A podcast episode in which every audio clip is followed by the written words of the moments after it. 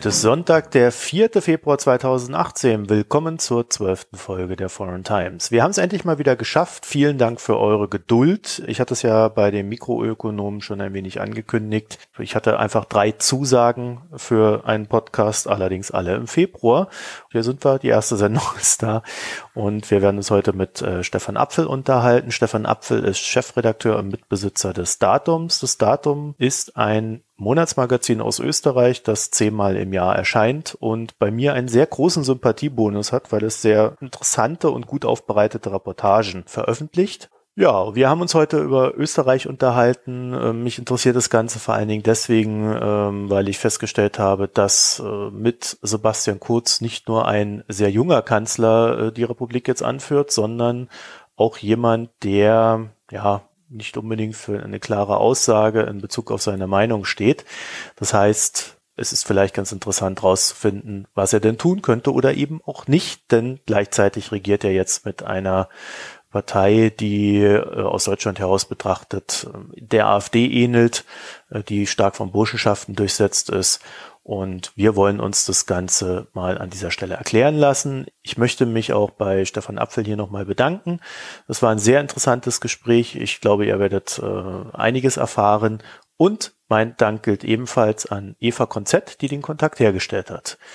So, wenn euch das Ganze hier gefällt und ihr da euren Spaß dran habt, vor Dingen, wenn ihr sehr viel erfahrt, was ihr vorher noch nicht wusstet, dann überlegt mal, ob ihr auf unsere Internetseite www.foreigntimes.de geht. Dort könnt ihr nicht nur diskutieren, sondern auch äh, mitmachen in Form von Spenden, denn das Ganze braucht etwas Geld. Oh, ansonsten auch sehr gern gesehen von uns sind die iTunes-Bewertungen. Die helfen uns in irgendeiner Form, von der wir natürlich immer nicht wissen, welche das ist. Aber es hilft. Vielen Dank dafür. Und jetzt viel Spaß beim Hören. Ja, Herr Apfel, dann begrüße ich Sie erstmal recht herzlich hier bei der Foreign Times und vielen Dank, dass Sie sich die Zeit genommen haben. Einen schönen guten Tag aus Wien. Hallo. Guten Tag. So, wir haben heute das schöne Thema Österreich. Ich muss gestehen, ich hatte Österreich lange nicht auf dem Schirm, die Arroganz des geografisch größeren Nachbarn. Hab aber in den letzten Monaten ganz fasziniert verfolgt, wie das in Österreich so verlaufen ist und habe mir dann gedacht, äh, da müssten wir auch hier bei der Foreign Times mal was machen, damit wir einfach mal verstehen, was ja. da los ist. Sie haben sich glücklicherweise dazu bereit erklärt, mir da weiterzuhelfen und am Anfang vielleicht mal so eine ganz blöde Frage, Herr Apfel. Also in Deutschland haben wir einen Bundestag, dann haben wir eine Kanzlerin, dann haben wir eine Regierung, die die Geschäfte verwaltet. Äh, wenn ich jetzt so auf Österreich acht, äh, gucke, ist das ungefähr ähnlich? Kann ich mir das äh, genauso vorstellen oder ist das bei Ihnen ein bisschen anders? Grosso modo ist es ähnlich. Auch in Österreich gibt es sozusagen einen, einen Kanzler, eine Kanzlerin, ähm, eine Bundesregierung. Der, der Bundestag heißt bei uns Nationalrat, beziehungsweise es ist ein Zweikammernsystem. Es gibt einen Nationalrat und einen Bundesrat. Der Nationalrat, äh, der geht aus den Wahlen hervor, der hat bei uns anders als in Deutschland 183 äh, Abgeordnete, äh, die eine fixe Anzahl.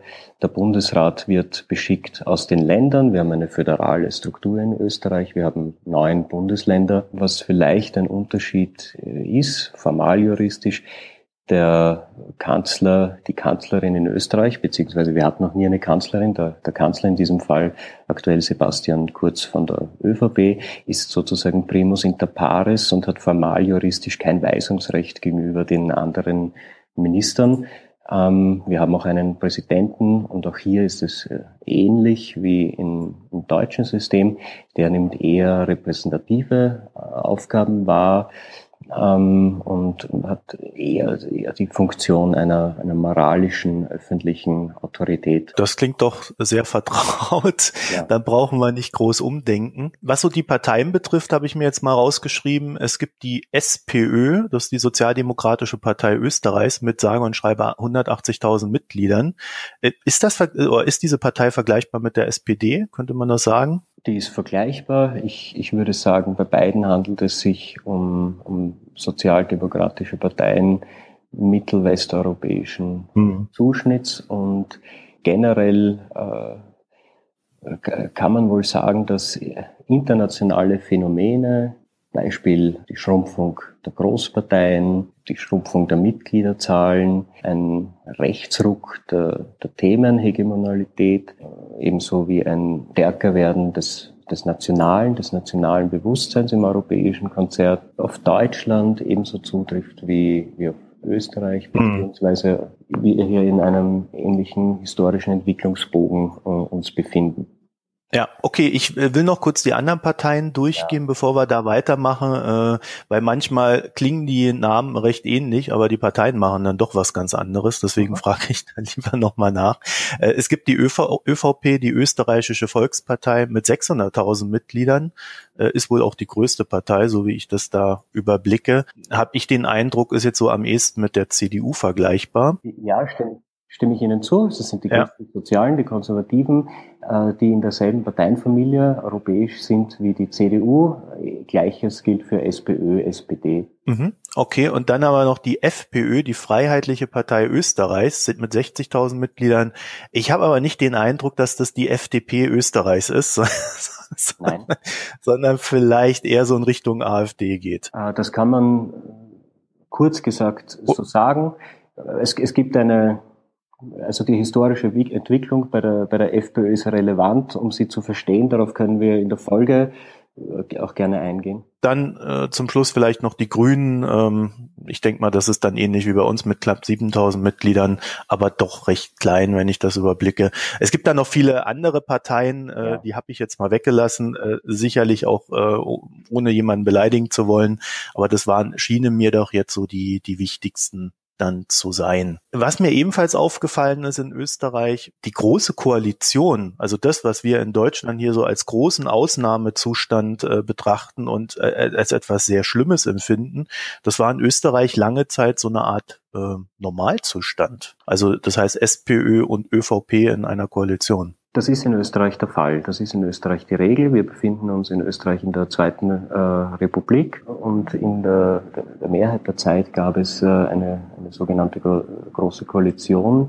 ausschließlich äh, unter Führung jeweils äh, der, der SPÖ. Die ÖVP war hier Juniorpartner.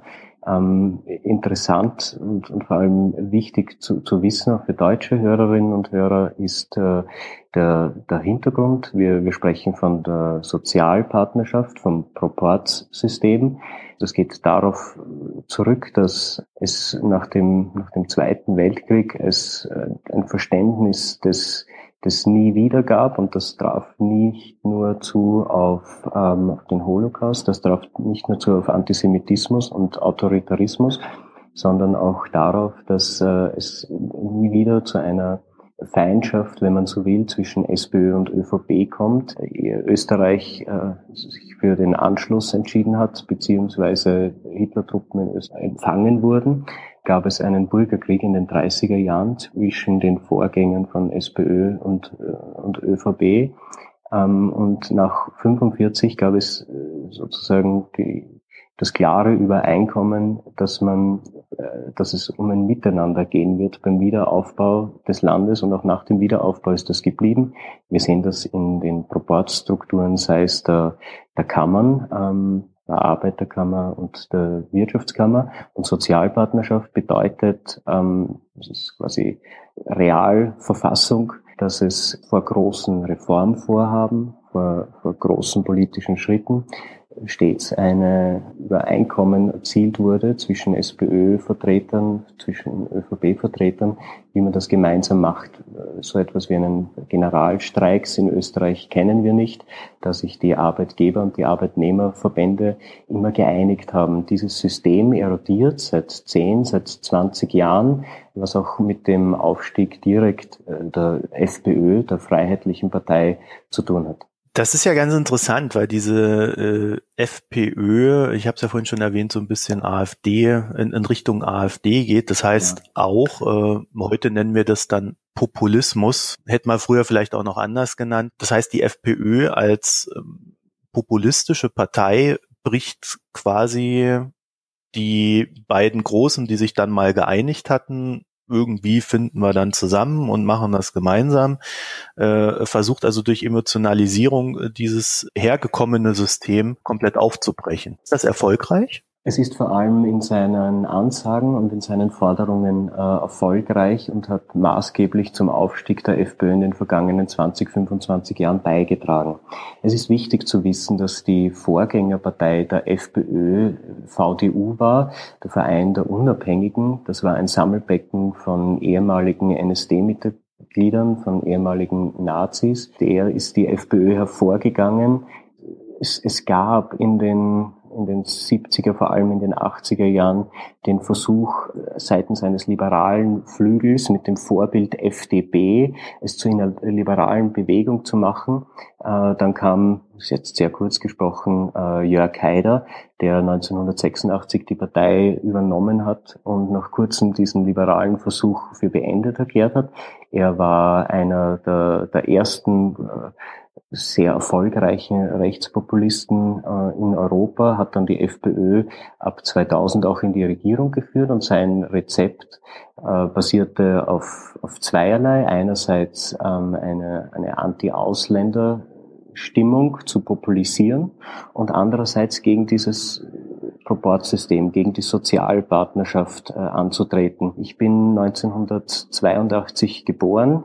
Äh, in meiner Kindheit war es Realität, dass äh, in, an dem Ort, wo ich, wo ich herkomme, gab es zwei Tennisplätze. Der eine war ein roter Tennisplatz, der andere war ein schwarzer Tennisplatz. Es war im Schulsystem, es war im Beamtensystem gang und gäbe, dass äh, diese beiden Parteien den Staat von oben bis unten aufgeteilt hatten nach Parteibüchern. Und dieses System, das einerseits eine, eine Kompromisskultur und eine Stabilität hervorgebracht hat, hat aber auch einen, einen offenen Diskurs erstickt und auch Karrieremöglichkeiten äh, staatsnahe außerhalb dieser Parteibuchwirtschaft verunmöglicht. Dieses Gefühl, dieses Wissen war da in der Bevölkerung, entweder man spielt damit oder man darf nicht mitspielen. Und das hat die FPÖ sehr geschickt bis heute genutzt. Also das heißt also, wir haben äh, in Österreich die Zuspitzung, die man bei uns jahrelang in Deutschland äh, immer gefordert hatte. Ja. Zumindest unter der Regentschaft Merkels, wo es ja dann hieß, dass wir eine quasi sehr unpolitische Kanzlerin haben und da doch wieder mehr das Politische in den Vordergrund rücken müsste, was die SPD bei uns in Deutschland ja nicht so ganz leisten möchte momentan, weswegen die Leute dann auch wieder sauer sind. Und ähm, das hatte sich in Österreich so verfestigt, dass dann tatsächlich äh, auch von außen äh, mit, mit, mit, dem, mit dem Spruch, die da oben, das äh, auch politisch erfolgreich aufgebrochen werden konnte. Aber ich, ich habe auch so ein bisschen das Gefühl, dass jetzt so dem der Aufstieg der Rechten, den wir ja auch tatsächlich europaweit haben, äh, so ein bisschen auch von den äh, Migrationsproblemen begleitet ist. Was ich in Österreich besonders interessant finde, weil Österreich ja eigentlich ein Staat ist, der von der Außenwelt lebt. Also äh, sehr gut nach Osteuropa verdrahtet, aber auch nach Mitteleuropa und, und, Südeuropa. Zum einen aufgebrochen ist dieses sozialpartnerschaftliche System in Österreich noch nicht. Es erodiert langsam und wir sehen wahrscheinlich eine, eine Zunahme der Geschwindigkeit dieses Erosionsprozesses. Abbrochen ist es noch nicht. Es gibt in, in der österreichischen Politik, in der Historie ebenso wie heute einige Paradoxien und Sie haben da eine, eine beispielsweise auch, auch angesprochen, äh, wie, wie man mit, mit dem Thema Migration umgeht, wie man mit dem Thema Diversität und, und Vielfalt umgeht. Österreich war vor, vor 120, vor 130 Jahren ein, ein Vielvölkerstaat, die, die sogenannte Donaumonarchie in der es üblich war, dass unterschiedliche Volksgruppen, unterschiedliche Ethnien mit unterschiedlichen Sprachen ähm, diesen, diesen Staat äh, bilden. Bis heute ist, ist Österreich eigentlich ein, ein, ein, ein Melting Pot dieser, dieser Vergangenheit.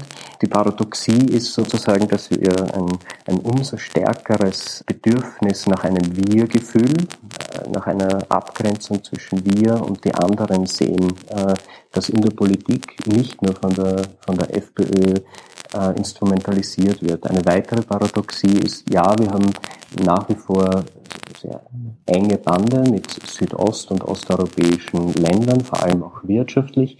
Die, also Österreich ist einer der großen Profiteure gewesen. Die österreichische Wirtschaft der, der sogenannten EU-Osterweiterung ähm, rund um die Jahre 2004 ähm, man hat sehr stark davon profitiert. Das ist bei der Bevölkerung so nicht angekommen. Es wurde auch als Argument so nicht aktiv vertreten, was dazu führt, dass es eine, eine EU-Skepsis gibt. Es gibt eine Migrationsskepsis. Und das Ganze ist ähm, schon in den, in den 90er Jahren von der FPÖ unter Jörg Haider instrumentalisiert worden. Es gab damals ein sogenanntes Ausländervolksbegehren.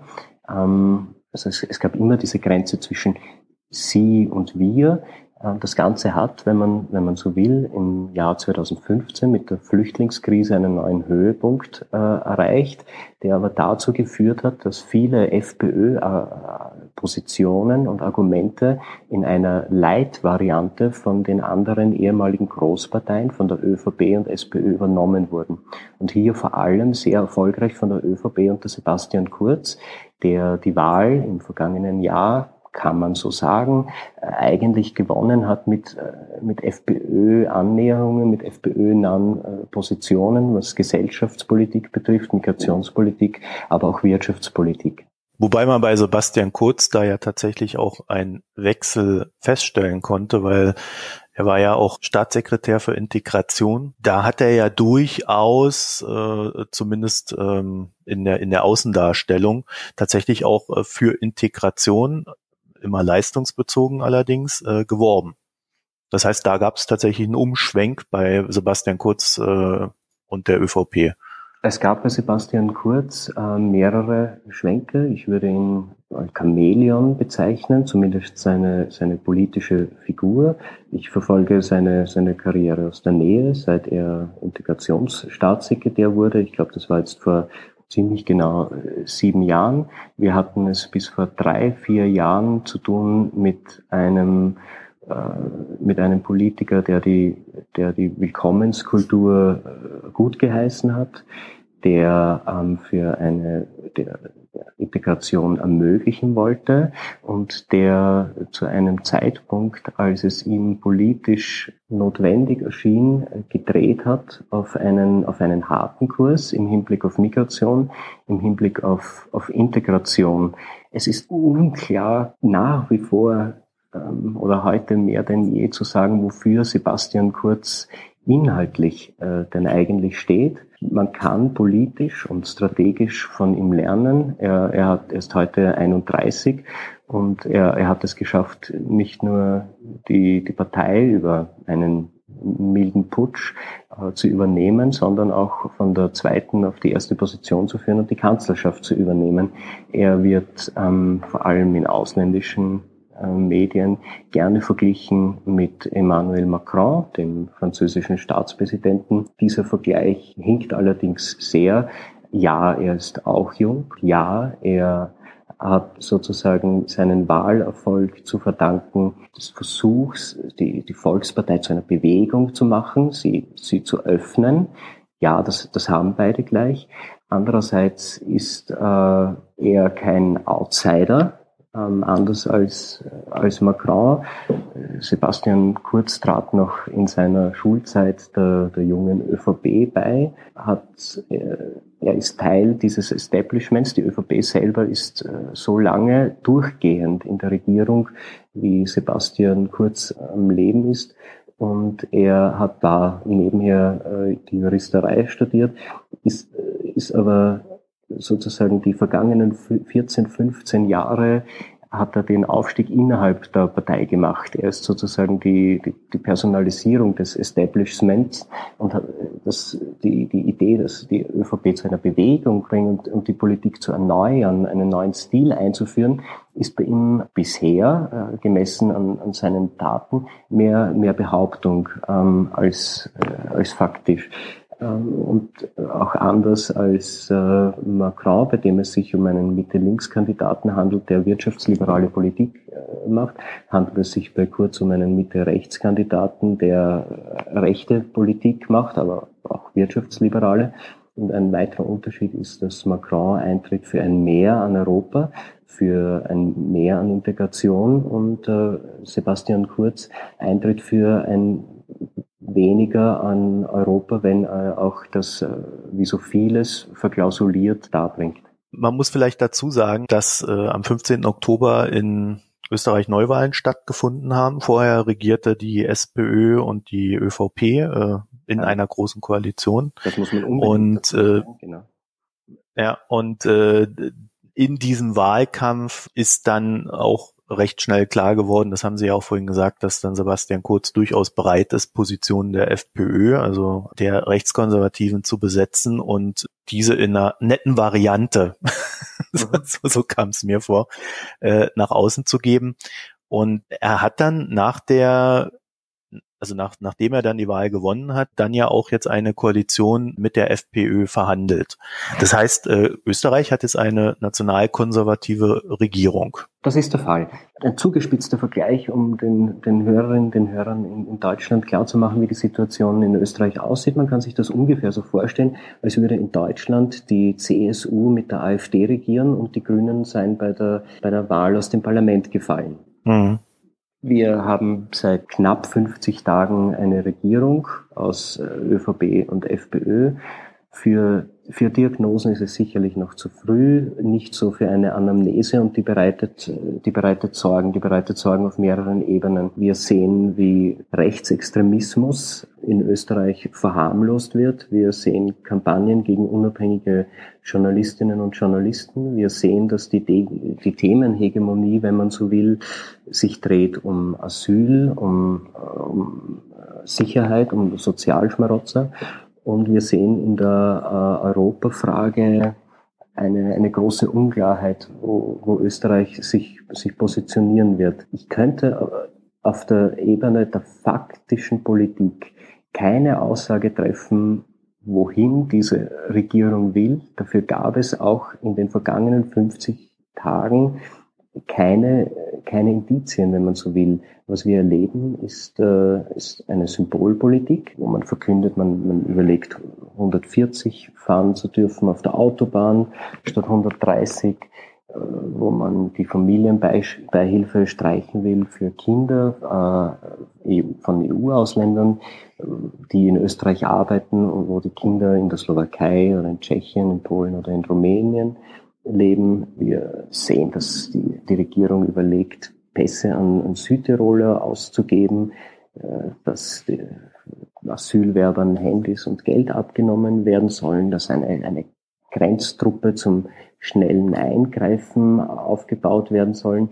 Aber wir, wir sehen noch nicht, wo das Thema Arbeitsmarkt, Thema Wirtschaftspolitik, Thema Europapolitik, äh, Thema Sozialpolitik, wohin die Reise tatsächlich, tatsächlich gehen soll. Sebastian Kurz gilt ja durchaus als jemand, der eine gewisse Flexibilität in seinen Ansichten hat. Jetzt ist für mich so die Frage bei der ganzen Sache, äh, für Merkel gilt das auch. Bloß Merkel, äh, kann man nach all den Jahren sagen, ist eine knallharte Machtpolitikerin, die das Ganze sehr gut durchdringt, bei der man nie so richtig genau weiß, was sie eigentlich von einem will und die dann mhm. äh, am Ende irgendwie alles zu einem halbwegs erträglichen Ergebnis für alle führt. Mhm. Also politisch kann man da immer noch anderer Meinung sein, aber man kommt so halbwegs damit klar.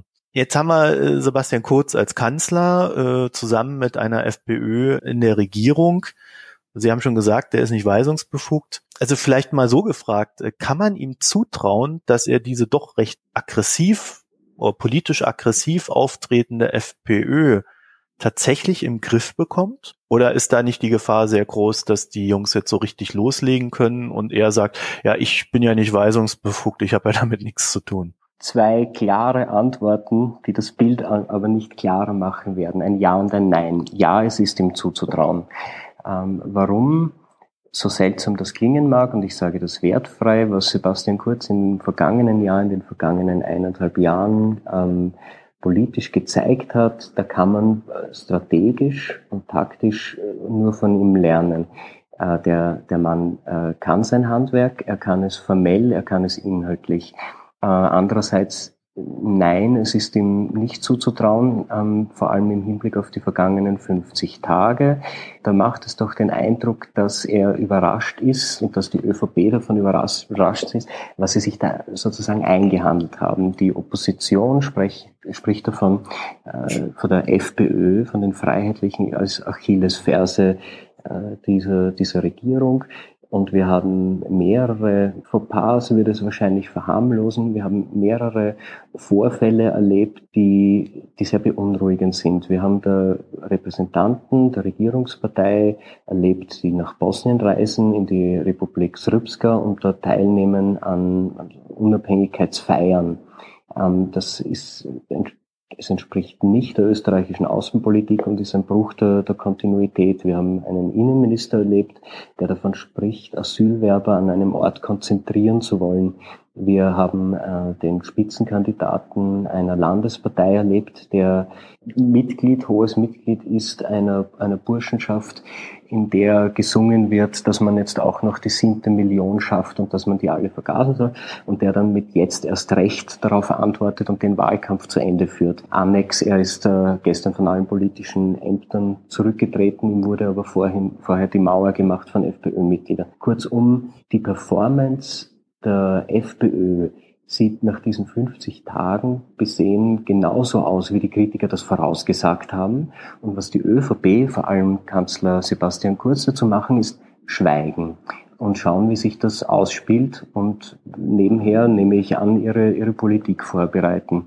Wir haben einen Kanzler Kurz erlebt, der in den vergangenen Wochen nach Paris zu Herrn Macron, nach Berlin zu Frau Merkel gefahren ist und dort äh, einerseits gesagt hat, äh, es wird eine Kontinuität geben, auch der österreichischen Außenpolitik, der österreichischen Europapolitik und andererseits messen sie uns an unseren Taten. Das ist eine andere FPÖ, als sie in der Opposition äh, gepoltert ist.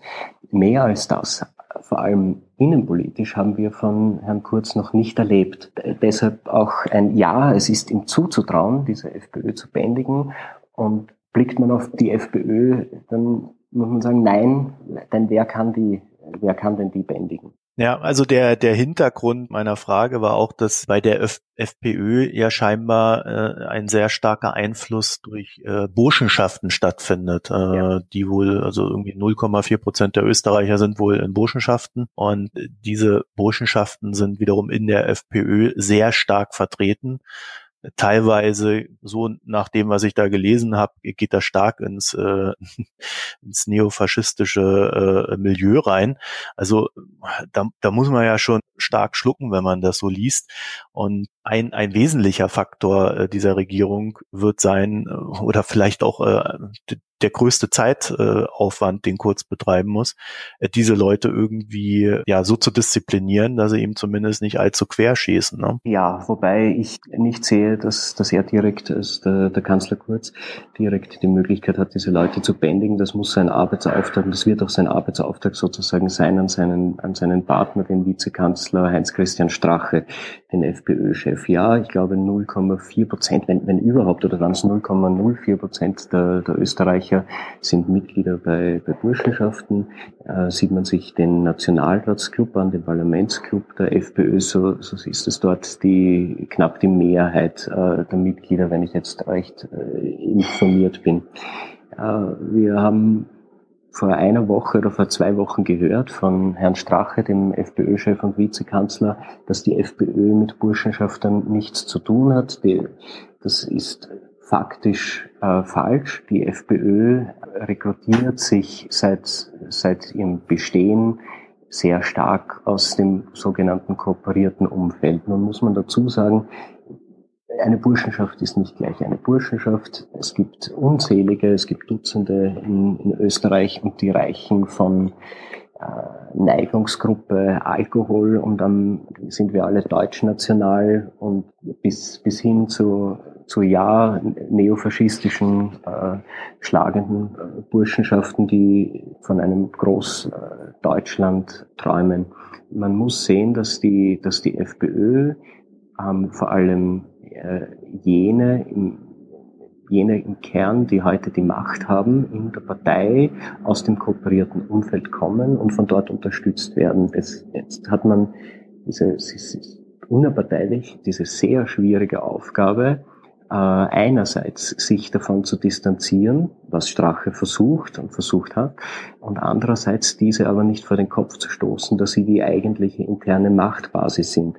Das kommt dann zu so das, das führt zu so seltsamen Momenten wie vergangene Woche. Da gab es den sogenannten Akademikerball. Das ist der, der Ball der Burschenschaft in Österreich. Der findet jährlich in der Hofburg statt. Das schaut dann so aus, da haben wir ein paar hundert Gäste in der Hofburg. Davor sind ein paar tausend Polizisten und äh, außerhalb sind zehntausend Demonstranten. Das war eine friedliche Demonstration heuer. Und da ist der Heinz-Christian Strache, weil man hatte diesen diesen Vorfall mit der Burschenschaft Germania, wo, wo gesungen wurde, dass man jetzt sieben Millionen vergasen wird, ähm, äh, ist, ist hingetreten, hat bei seiner Eröffnungsrede gesagt, vor, vor einem Saal, wo man wahrscheinlich eine höhere Rate an Antisemiten hat als bei irgendeiner anderen öffentlichen Veranstaltung in Österreich, sagte Strache, Antisemiten sind hier nicht willkommen. Ähm, das war sein eigenes, das war sein eigenes Lager. Und jetzt habe ich mit Menschen gesprochen, die dort anwesend waren, sowohl mit Burschenschaftern als auch mit, mit Journalistinnen und mit, also vor allem mit Journalisten, weil waren dort äh, wenige beziehungsweise nur als Begleiter und gesagt, der Beifall war eher gering. Es ist ein schmaler Grat, den die FPÖ hier zu, zu gehen versucht. Wir, wir sehen eine Schattenseite, die diese Regierungsbeteiligung der FPÖ bringt, wenn man so will. Und die bedeutet, dass Menschen mit nationalsozialistischem Gedankengut, die eine Nähe haben zu dieser Partei und Menschen mit einem sehr nationalistischen Gedankengut an die Macht kommen. Wir sehen jetzt die ersten Umfärbungsaktionen, äh, wir sehen, sehen die ersten Wortführer, die auftreten in einer Nonchalance und in einer Selbstverständlichkeit und die die Grenze dessen, was, was in Österreich sozusagen salonfähig ist, extreme Rechte auszuweiten gedenken. Und da stehen wir erst am Anfang. Und mhm. dass, dass diese, diese Salonfähigmachung äh, rechten Gedankengutes in Österreich voranschreitet, das bereitet mir große Sorge. Wir sehen aber auch eine, eine Sonnenseite, eine Sonnenseite, wenn man so will, an der Regierungsbeteiligung der FPÖ. Es ist ein großer Unterschied, ob eine Partei in der Opposition sitzt oder in der Regierung, weil mit der Regierungsverantwortung kommt nicht nur eine politische Verantwortung, sondern es kommt auch eine, eine moralische, auch gegenüber der Öffentlichkeit. Jetzt muss sich die FPÖ, auch das erleben wir in den vergangenen Tagen, rechtfertigen für, für ihre Taten, für ihre Worte und für die Taten und Worte jener, die ihr nahestehen, die in Vorfeldorganisationen arbeiten, die in FPÖ-nahen Medien arbeiten. Diese Bringschuld, diese Verantwortung und dieser Rechtfertigungsdruck, der kann dazu führen, dass, dass die Partei sich äh, eines historischen Ballastes entledigen will, gar nicht so sehr aus, aus, aus eigenem Antrieb heraus, sondern aus jenem, ähm, der eben kommt, wenn man Regierungsverantwortung trägt. Wie sich das ausspielen wird, das werden wir auch in weiteren 50 Tagen noch nicht wissen. Wir werden es in einem Jahr wissen, wir werden es in zwei Jahren wissen. Ähm, mhm. ich, ich sagte zu Beginn, für eine Diagnose ist es zu früh, für die Anamnese nicht. Und da kann man sagen, und da muss man sagen, die bereitet Sorge. Sie haben natürlich recht, 0,04 Prozent sind es. ich habe es ja nebenher nochmal nachgeschlagen. Also da gleich die Korrektur. Ich habe aber so das Gefühl, dass die ÖVP und die FPÖ zumindest in einer Sache dann doch äh, eine, eine große Schnittmenge haben und das ist in einer äh, sehr, oder die liegt in einer sehr wirtschaftsliberalen Politik. Ja. Also äh, zum Beispiel soll in Österreich äh, sicherlich nicht in der Spielart wie in Deutschland, aber in einer ähnlichen Art Hartz IV eingeführt werden. Oder zumindest wurde das mal diskutiert. Darüber vermag man derzeit keine Auskünfte zu geben, auch deshalb, weil es unterschiedliche Ansagen gibt seitens von Regierungsmitgliedern. Da, da, da tritt dann mhm. eine Sozialministerin auf, die sagt, nein, das wird nicht gemacht. Am Tag danach pfeift der Kanzler sie zurück und sagt, naja, dass wir das nicht machen, das können wir, das können wir so nicht sagen. Wie wir vorher schon gesprochen haben, es gibt sehr, sehr viel Symbolpolitik, es gibt sehr wenig faktische Politik. Was wir wissen, da stimme ich Ihnen zu, äh, wir, wir haben eine, eine, eine wirtschaftsliberale Regierung an der Macht äh, in, in Österreich, die wenn man sich ansieht, äh, wer die größten Geldgeber waren, der ÖVP, wenn man sich ansieht, wie die ÖVP aufgestellt ist, hier, hier sind Industrie, Wirtschaft, äh, Beamten und Bauern, die die starken Pressure Groups. Wenn man sich ansieht, wie die FPÖ aufgestellt ist, dann sehen wir, dass sie sich als Partei des, des sogenannten kleinen Mannes gibt ähm, und immer für die Auftritt in Wahlkämpfen und Zwischenwahlgängen für, für sozial schwächer gestellte, dass sie aber de facto eine industriefreundliche und eine wirtschaftsfreundliche Politik macht. Es ist hier zu erwarten, dass in den kommenden Jahren, in der nächsten Legislaturperiode, es einige wirtschaftsliberale Reformen geben wird. Es gibt allerdings noch keine harten Ansagen, es gibt noch keine Fakten auf dem Tisch, wie, wie genau die aussehen sollen. Zuletzt hat Herr Orban Österreich besucht. Äh, ja. Da sind wir schon wieder beim, mehr beim Thema FPÖ und ÖVP, äh, äh, wo die Schnittmenge wahrscheinlich ist. Ist da eine Annäherung Österreichs an die Visegrad-Staaten zu vermuten oder ist das eher etwas, was dann in Österreich so als Spielart genommen wird, um vielleicht doch noch das eine oder andere rauszuschlagen in allen Verhandlungen? Mit der EU? Wir sehen diese Annäherung auf jeden Fall. Wenn man jetzt davon ausgeht, dass in der, in der Außenpolitik und in der Diplomatie Worte wie, wie Daten äh, wegen und wir sehen uns an, was Sebastian Kurz in den vergangenen Monaten gesagt hat, dann sehen wir de facto eine Annäherung an die Visegrad-Staaten. Wir haben vorher darüber gesprochen, dass Kanzler Kurz im Ausland sehr oft verglichen wird mit Macron. Äh, dann muss man auch darüber sprechen, dass es Kritiker der Regierung, vor allem die, die linke Opposition, äh, dass die davor warnt, vor einem Urbanismus in, in Österreich. Und ebenso wie ich das Macron, wie ich den Macron-Vergleich für falsch halte, halte ich diesen Vergleich zwischen Kurz und, und Orban für falsch. Wenn man sich sozusagen ansieht, was sind die, was sind die Pfeiler einer liberalen Demokratie und schauen wir auf den Rechtsstaat, da schauen wir auf die Medien, da schauen wir auf die Zivilgesellschaft, die in Ungarn zweifelsohne allesamt stark unter Druck sind, wo es Einschnitte gibt zum Haare raufen. So ist das in Österreich nicht der Fall, zumindest noch nicht. Wir sehen aber die Annäherung an Polen. Wir sehen eine Annäherung an Ungarn. Hier ist die Regierung äh, sich noch nicht ganz eins. Wir sehen einerseits Vizekanzler Strache, der, der Österreich gar zu einer Mitgliedschaft in Visegrad der Visegrad-Staaten führen will, was, was Orban selbst abgelehnt hat. Wir sehen andererseits äh, Kurz, der, wenn der zum einen diese Staaten auf europäischer Ebene in Schutz nimmt und zum anderen dies implizit tut, indem er Entwicklungen, wie wir sie in Polen sehen, Entwicklungen, wie wir sie in Ungarn sehen, nicht explizit verurteilt, anders als die Mehrheit der, der westeuropäischen Mitglieder der EU. Hier, hier wird sich folgende Frage stellen. Will Kanzler Kurz Österreich innerhalb der Europäischen Union positionieren als ein Anwalt, als ein Mediator für die Visegrad-Staaten und für Osteuropa oder wird er Österreich als Akteur in diese Gruppe sogar hineinsetzen? Österreich hat äh, in seiner äh, Außenpolitik in den vergangenen 20, 30 Jahren eine Kontinuität gezeigt, ähm, als, als Anwalt in einer Anwaltsrolle für die südeuropäischen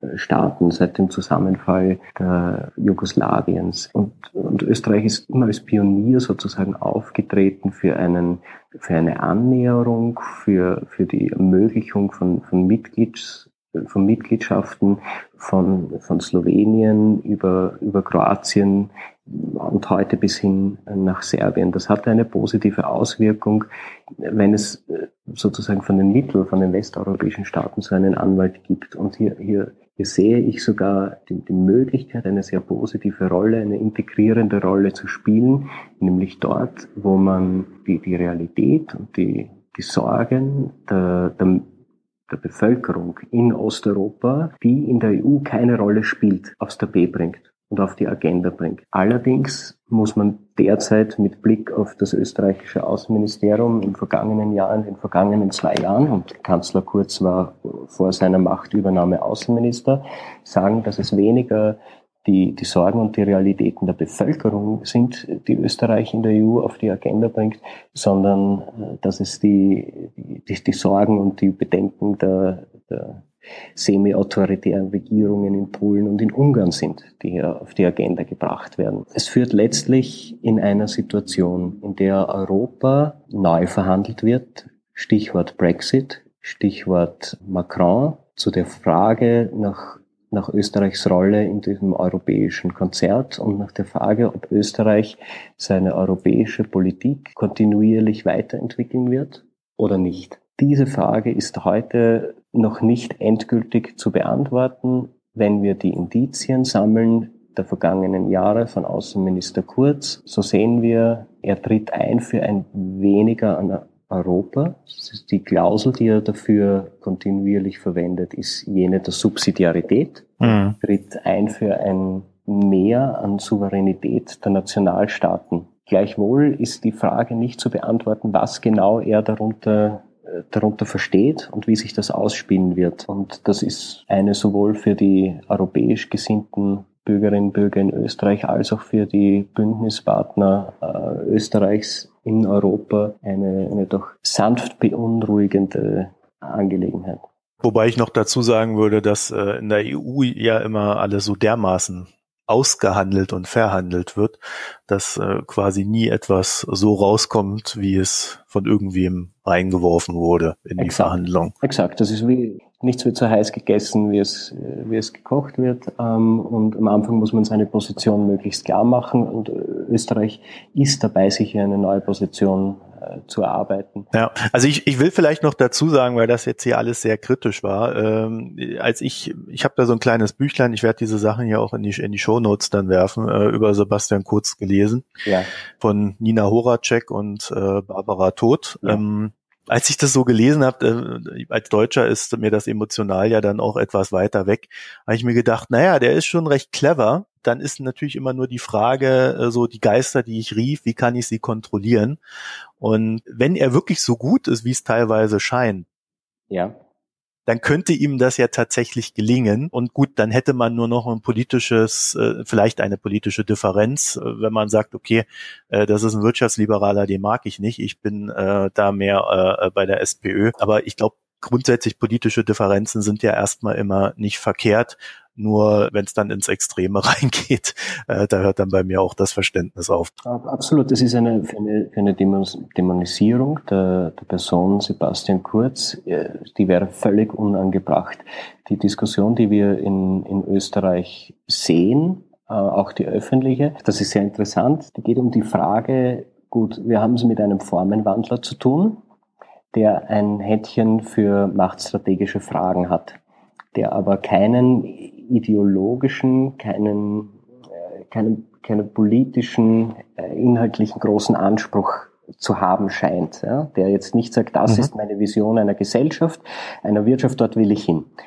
Ähm, und die Diskussion, die sich daraus ergibt, ist, ist es gut oder ist es schlecht? Ja, ähm, ist es gut, jemand zu haben, der weiß, wie Macht geht und dessen höchstes Ziel äh, die, die Machterlangung, die, die, der Machtausbau ist? Oder, oder ist das negativ, zumal er in einer Partnerschaft ist mit einer Partei die, wie die FPÖ, die sehr klare ideologische Vorstellungen und Vorstellungen einer Gesellschaft hat? Ja? Und wer tanzt das sozusagen, also wer, wer führt bei dem Paartanz, den eine, eine Koalition bedeutet? Und diese Frage ist, diese Frage ist letztlich noch nicht beantwortet. Also ich kann sie nach zwölf Jahren Merkel auch nicht beantworten. Ja. das, ist ein, das ist auch ein Volkstanz, der da aufgeführt wird.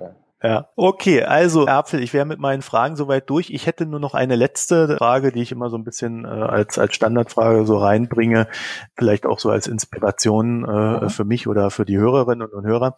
Welches wäre ein äh, außenpolitisches Vorkommen, das zu wenig beachtet wird von den Medien? Der Kosovo. Wir wir stehen mhm. kurz vom 10. Jahrestag der Unabhängigkeit dieses Zwergstaates in Südosteuropa, der bis heute keinen Fahrplan hat, weder für eine Visaliberalisierung noch für eine allfällige EU-Beitrittsperspektive, der nach wie vor ein, keine offene Verhandlung, kein friktionsfreies Verhältnis zu seinem wichtigsten Nachbarn Serbien hat und in dem zehn Jahre nach der Unabhängigkeit werden jene an die Macht gelangt sind, die Mafia-ähnliche Strukturen aufgewiesen haben in den vergangenen Jahren.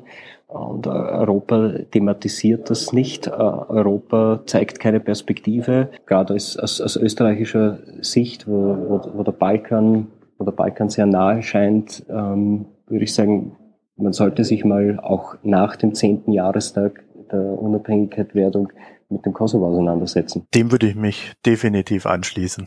Das ist auch so ein Thema, äh, was bei mir schon auf der Liste steht. Wunderbar. Gut, Herr Apfel, äh, vielen Dank. Das war wirklich sehr erhellend ähm, für mich und ich hoffe dann auch für die Hörerinnen und Hörer. Dann äh, vielen Dank euch fürs Zuhören und bis bald. Wiederhören. Auf Wiederhören.